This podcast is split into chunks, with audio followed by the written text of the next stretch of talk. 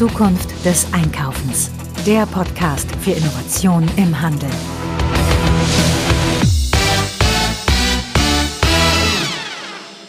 Hallo und herzlich willkommen zu einer neuen Folge des Zukunft des Einkaufens Podcast. Mein Name ist Marilyn Repp. Ich beschäftige mich mit Innovation, Digitalisierung und Trends im Handel.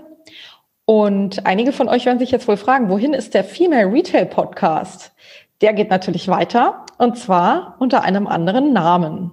Er heißt dann in Zukunft Zukunft des Einkaufens Podcast, wie schon gesagt. Und das hat folgenden Hintergrund.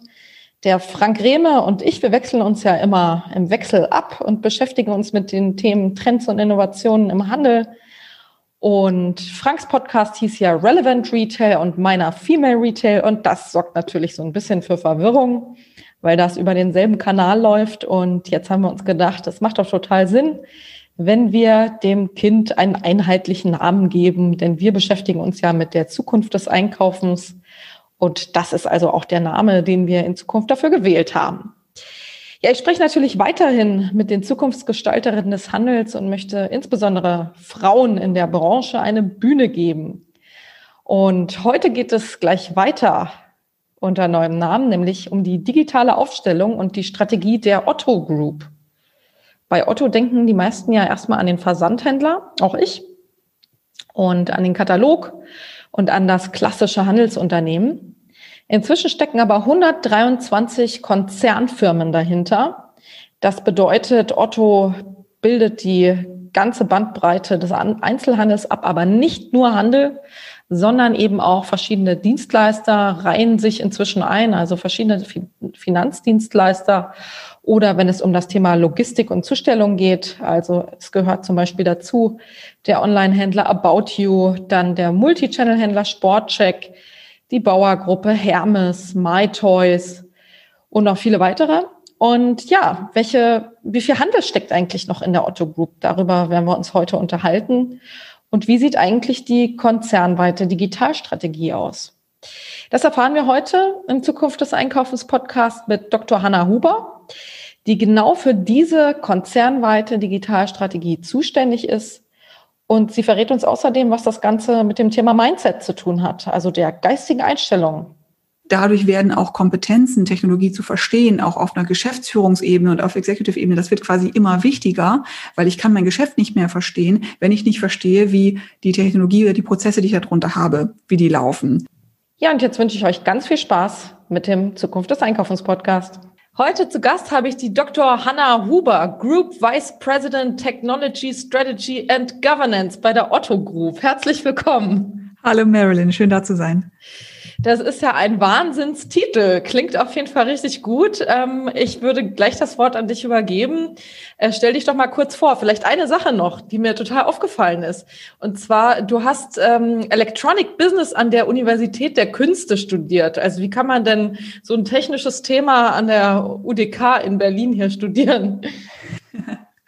Ähm, ja, das ist ganz ähm, interessant. Die UDK hatte damals zu Zeiten, äh, da hieß es ja noch New Economy, da haben die ähm, ein An-Institut gegründet mit einigen äh, Wirtschaftsunternehmen zusammen und einen Studiengang aufgelegt, der hieß damals Electronic Business. Und das war so eine Mischung aus Design, ähm, Medientheorie, äh, BWL, äh, technischen Aspekten. Also es, äh, man konnte hinterher alles und nichts, wie man dann so schön sagt.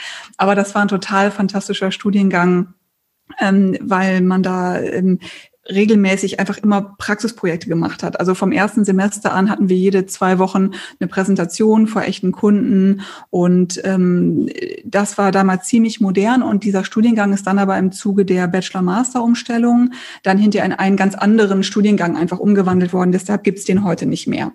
Ja, sehr schön. Und jetzt kommen wir einfach mal zu deiner Rolle bei der Otto Group. Was machst du da?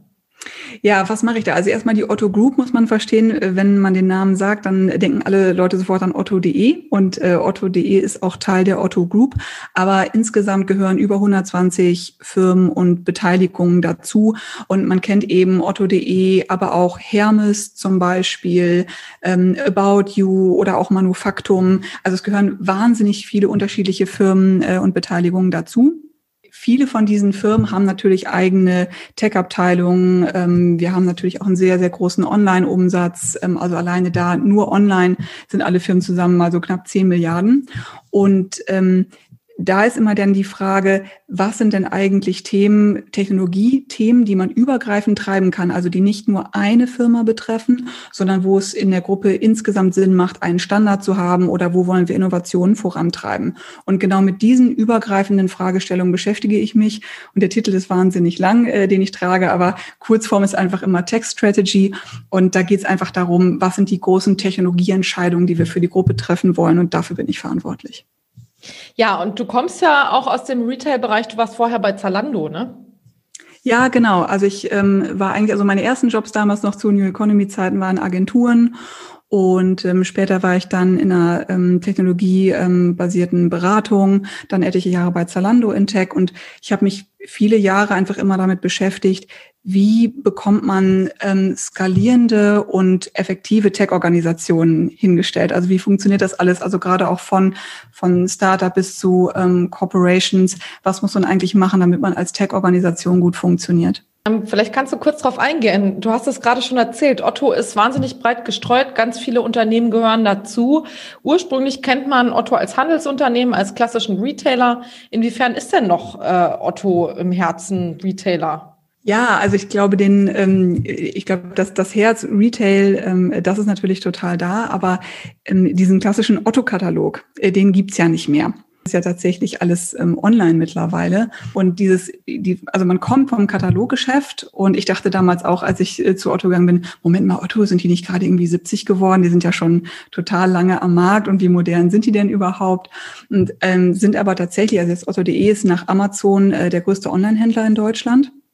Ähm, also bewegen da richtig viel äh, Umsatz.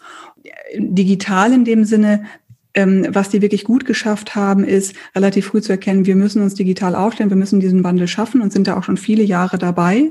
Und ich bin jetzt seit anderthalb Jahren dabei und versuche natürlich auch das, das weiter voranzutreiben.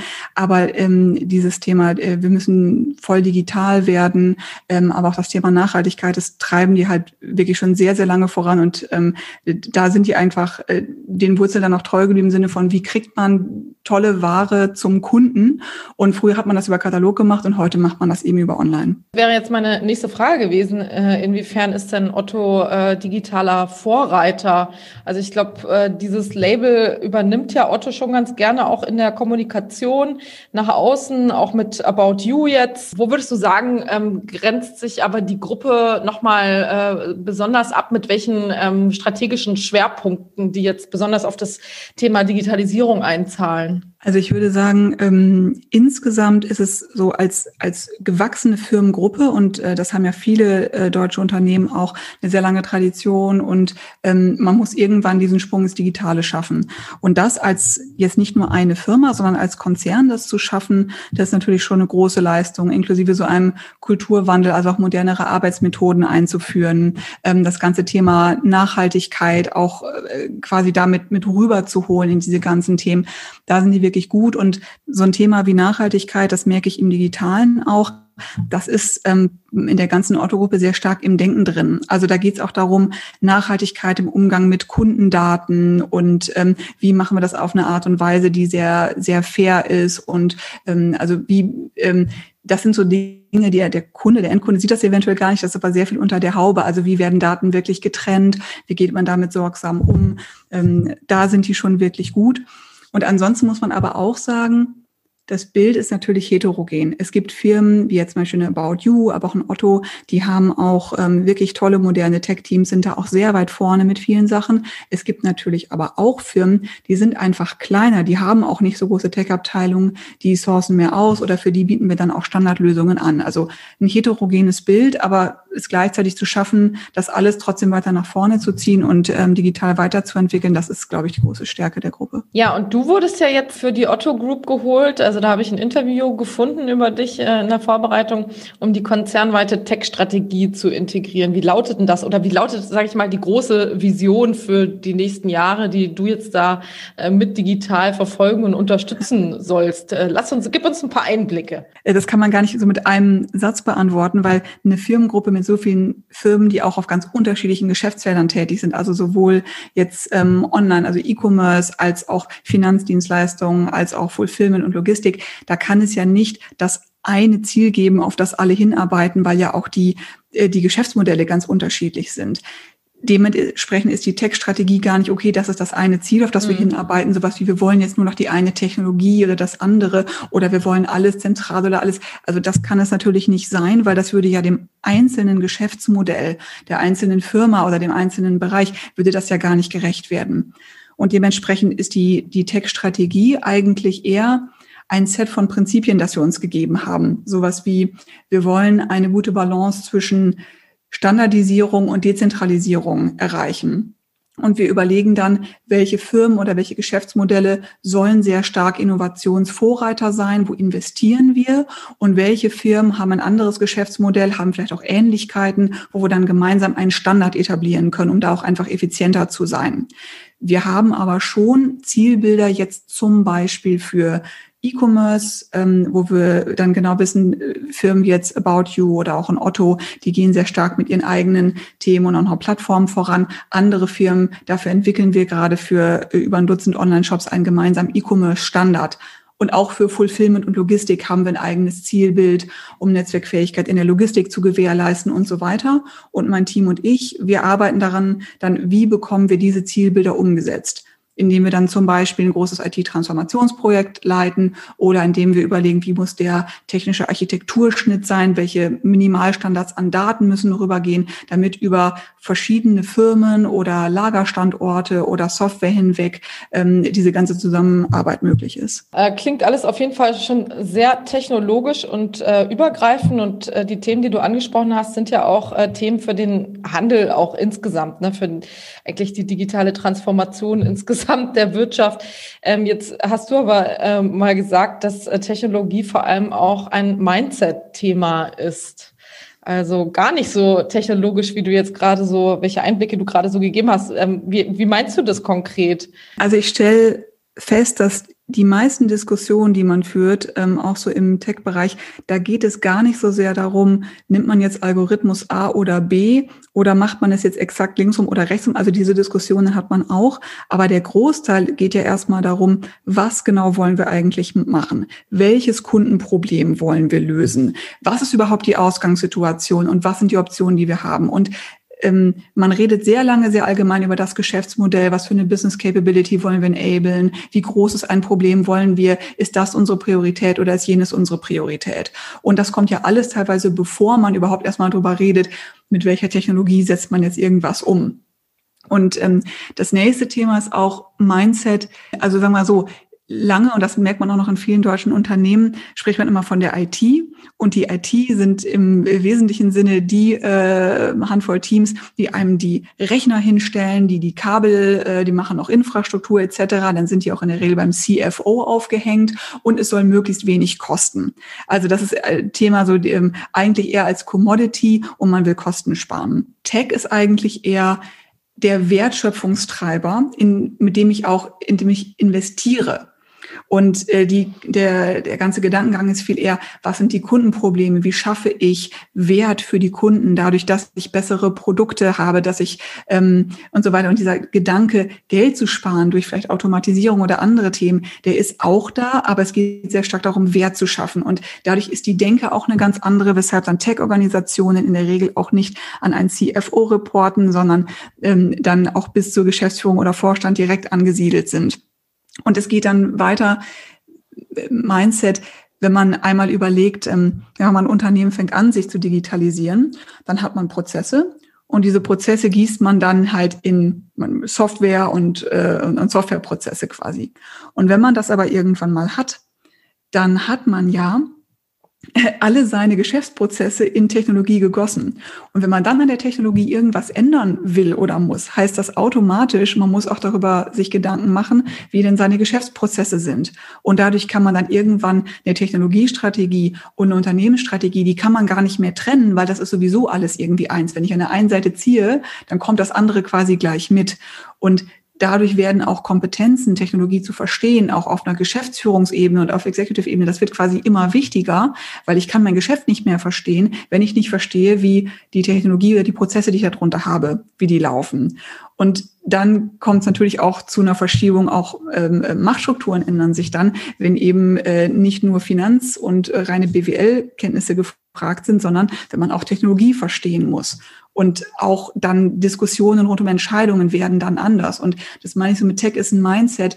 Ähm, das ist nicht so, ach, da habe ich irgendwie eine Unternehmensstrategie und ich schaue da aus einer reinen BWL-Brille drauf und die Techniker sollen es umsetzen, sondern da arbeitet man einfach immer mehr und mehr zusammen. Das meine ich mit Mindset. Hm. Ja, ich glaube, das ist ein äh, Thema, was bei den großen Unternehmen durchaus schon angekommen ist. Also, dass das, also ich sehe das ganz genauso wie du. Das Thema Mindset im Bereich Digitalisierung ist ganz zentral, ähm, weil wir sprechen ja viel über Disruption. Das bedeutet, dass gesamte ähm, Geschäftsmodelle wegbrechen aufgrund von neuen äh, technologischen Errungenschaften, die von den ähm, Usern, von den Nutzern, von den Konsumenten dann eben genutzt werden und ähm, diese Technologien äh, setzen dann auch wieder einen neuen Standard äh, für die Wirtschaft. Und ähm, die Daten, also allein das Auswerten der Daten äh, kann schon zu neuen Geschäftsmodellen führen. Und ähm, das sind alles Dinge, die, wie gesagt, ich glaube, die Großen auf jeden Fall schon verstanden haben. Und wir sind dabei, vor allem die kleinen und mittleren Unternehmen aufzuklären, die Mittelständler, äh, wie wichtig das Thema ähm, Digitalisierung ne, ist ja eigentlich so der Überbegriff, ähm, eben für die Wettbewerbsfähigkeit der Zukunft ist, für ihr eigenes Geschäftsmodell. Weil, wie gesagt, äh, das Thema Disruption, es kann ein gesamter Geschäfts-, also eine ganze Branchen können wegbrechen aufgrund von neuen Technologien. Also das das haben wir gesehen bei äh, Airbnb zum Beispiel oder bei anderen solchen Plattformen, die also ähm, da, ohne ein eigenes, ein einziges Bett, ein einziges Hotel zu haben, äh, den größten Hotels, äh, Hotelketten dieser Welt ähm, ganz einfach Konkurrenz gemacht haben, indem sie eine Plattform aufgebaut haben. Genauso äh, Uber oder andere, da gibt es ganz viele Beispiele und das wird natürlich so weitergehen. Und deswegen muss man dieses Verständnis schärfen für diese Prozesse, die da draußen äh, vor sich gehen. Und wie gesagt, äh, ich glaube, das äh, findet bei den großen Großen schon viel statt. Du wirst wahrscheinlich jetzt äh, auch davon berichten können, dass auch bei Großen ähm, in manchen Abteilungen da noch nicht so ganz der Groschen gefallen ist, aber ja, ich glaube, vor allem den Kleinen muss man da ähm, noch viel erklären, wie diese Prozesse ablaufen und worauf sie, also was das für sie konkret bedeutet, für die Kleinen, für ihr Geschäftsmodell, für ihre Zukunftsfähigkeit. Ja, zumal das ja auch nie abgeschlossen ist. Es gibt ja nicht dieses, oh, jetzt digitalisieren wir und dann sind wir irgendwann damit fertig. Das geht immer weiter. Das ist eine Reise, die, die, die Schraube dreht sich immer weiter. Wenn man das eine geschafft hat, dann stellen sich einfach dann ganz andere Fragen und man kommt dann quasi immer äh, weiter so auf dieser Reise. Das ist nie abgeschlossen. Ja, ein ganz wichtiger Bereich in äh, dem Thema äh, Digitalisierung ist auch das Thema Kundenzentrierung, Kundenverstehen. Und äh, da hilft es auch, um jetzt mal irgendwie den Bogen zu spannen zu einem weiteren Thema, was ich noch ansprechen wollte. Da hilft es auch, in äh, verschiedenartigen Teams zusammenzuarbeiten. Also in Teams mit den unterschiedlichsten Hintergründen, was Studium oder was Ausbildung ähm, angeht, was äh, Herkunft, Ethnien angeht, sexuelle Orientierung, Religion und so weiter. Also das ganze Thema Diversität ähm, ist auch ein Mindset-Thema und ist, glaube ich, auch mit dem ganzen digitalen Thema und diesem Kundenzentrierungsgedanken groß geworden. Die Otto Group ähm, ist sehr vorbildlich unterwegs, was das Thema äh, Diversity angeht. Ähm, ja, kannst du da ein paar Worte dazu verlieren, was, äh, was da gerade so läuft, wie die Otto Group dieses ganze Thema angeht, so als Vorbild sozusagen für andere Unternehmen? Ich glaube, ganz viele Unternehmen sind da schon äh, gut unterwegs und auch Vorbilder. Ich würde jetzt gar nicht sagen, dass jetzt, ähm, ähm, also sagen wir so, ich finde es einfach gut, dass immer mehr Firmen da aktiv werden und ich finde, es gibt viele Firmen, die da auch gute Aktionen haben. Ähm, was ich bei Otto tatsächlich gut finde, ist ähm, die, die ähm, Firmenkultur im Sinne von einer Durchlässigkeit. Also man kann erstmal mit jedem reden. Es gilt also für viele ganz moderne kleine Firmen und Startups total normal, aber für andere Konzerne in Deutschland nicht unbedingt. Es gilt überall das Du. Man kann jeden einfach ansprechen und normal mit den Leuten reden. Das ist erstmal schon ganz wichtig. Und dann gibt es auch etliche Karriereförderprogramme, ähm, gerade auch, ähm, wenn wir jetzt mal reden, für weibliche Talente etc. Ich war irgendwie, glaube ich, erst letzte oder vorletzte Woche, ähm, wir haben einen regelmäßigen Call, wo dann auch ähm, ähm, unsere eine Vorständin, die Petra Schauner-Wolf, dann auch dabei ist und wir darüber reden, wie weit sind wir da gekommen und was müssen wir noch machen, um vielleicht auch Frauen in ihrer Karriere mehr zu fördern.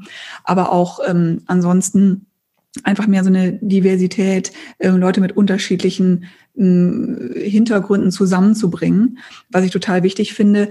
Aber auch das ist natürlich eine Reise. Und äh, da kann man auch immer noch mehr tun. Also ich bin auch ein großer äh, Freund von grundsätzlich englische Sprache zu verwenden, weil man dann noch mehr Leute inkludieren kann. Das ist auch zum Beispiel etwas, das haben wir in der Auto Group noch nicht flecken, äh, flächendeckend, weil nicht jeder spricht auch vielleicht so gut Englisch und kann das. Und wir versuchen es schon, also zumindest auch in, in meinem Bereich oder einigen anderen, dass alle Materialien schon mal auf Englisch sind etc. Denn dadurch kann man dann ja auch, wenn man nochmal Mitarbeiter aus anderen Kulturkreisen und Sprachkreisen hat, die dann eventuell später auch leichter integrieren. Also solche Vorarbeit auch zu leisten. Und was man aber auch ganz klar sagen muss, das ist natürlich alles auch anstrengend. Also genauso wie sich Tech und Digitalisierung zu beschäftigen, wenn das vielleicht jetzt nicht unbedingt von einer Firma so der, der das Ding ist, womit man groß geworden ist, so ist das mit Diversität auch. Das ist anstrengend vielleicht auf englische Sprache zu gehen und einfach Leute von mit vielen Kulturen zu integrieren und auch immer so drauf zu achten. Das zahlt sich natürlich aber mittel- und langfristig aus, dadurch, dass man viele tolle Ideen hat, mehr mitbekommt, ähm, dass, dass die ganze Diskussion wird auch reicher an ganz vielen Gesichtspunkten. Aber es ist eben auch anstrengend und ähm, ich finde aber, es lohnt sich. Man kann damit zum Beispiel auch äh, super Talente auf der ganzen Welt ansprechen. Ne? Also gerade in, also in manchen Bereichen, äh, Bereichen ist ja der Fachkräftemangel richtig akut, gerade im Tech-Bereich, wenn es jetzt ums Programmieren geht. Und äh, wenn man dann eben ausschließlich in Deutschland und in Hamburg, sage ich mal, Standort Hamburg sucht, dann wird es natürlich schwierig.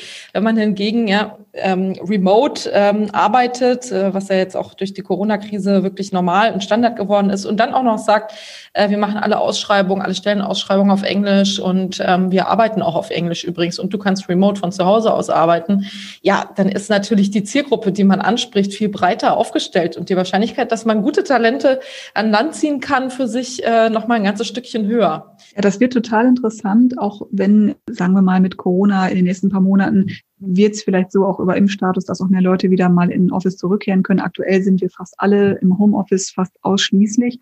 Das ist doch alles gut, aber wir hoffen ja, dass es irgendwann wieder den Punkt hat, wo man dann auch sich wieder on-site sehen kann. Und aber dann nochmal zu schauen, was gibt es denn dann eigentlich für Optionen, auch über unterschiedliche Locations ganz anders zusammenzuarbeiten. Ich glaube, das eröffnet total viele Möglichkeiten. Wir sehen das bei uns in der Gruppe, wir haben ja unterschiedliche Firmen an unterschiedlichen Standorten und ähm, diskutieren auch, wie kann man denn in der Zukunft das vielleicht anders möglich machen, auch mehr remote oder mehr an anderen Standorten zu arbeiten. Da haben wir auch noch keine fertigen Konzepte, die wir jetzt sofort umsetzen. Das wird sich auch noch ein bisschen zeigen müssen. Aber ich finde es tatsächlich toll, dass man ähm, das wirklich nutzen kann, um jetzt nochmal viel mehr Freiheitsgrade ähm, rauszuholen und nochmal ganz andere Zusammenarbeitsmodelle sich zu überlegen. Liebe Hanna, wir sind jetzt auch schon äh, am Ende angekommen. Ich möchte mich an der Stelle sehr herzlich bei dir bedanken. Ähm, hast du noch irgendwas, was du äh, hinzufügen möchtest, unseren äh, Zuhörerinnen und Zuhörern mitgeben möchtest? Oh, was möchte ich mich auf die Frage war ich gar nicht vorbereitet. ähm, kauft bei otto.de, kauft bei About Genau. Genau, kauft bei uns ein, ähm, das sowieso. Aber ich meine, grundsätzlich nochmal zu dem Thema hm, Tech. Also ich glaube, man muss es einfach machen, genauso wie Diversität. Man, man muss in die Sachen rein. Und das ist ja auch so das, das eine Thema auch beim äh, äh, agilen Arbeiten. Der Begriff ist etwas overstretched, aber trotzdem ähm, erstmal mit Dingen anfangen, machen, gucken, wie es funktioniert, dann weiter iterieren und einfach persistent an Dingen dranbleiben. Das funktioniert aus meiner Sicht gut und das würde ich immer empfehlen. Und fertig wird man sowieso nicht genau. mit der Digitalisierung. Genau. Und das sichert dir ja dann im Endeffekt auch deinen Job. Und äh, da wünsche ich dir ganz viel Erfolg weiterhin und bedanke mich ganz herzlich fürs Gespräch. Danke dir für die Einladung.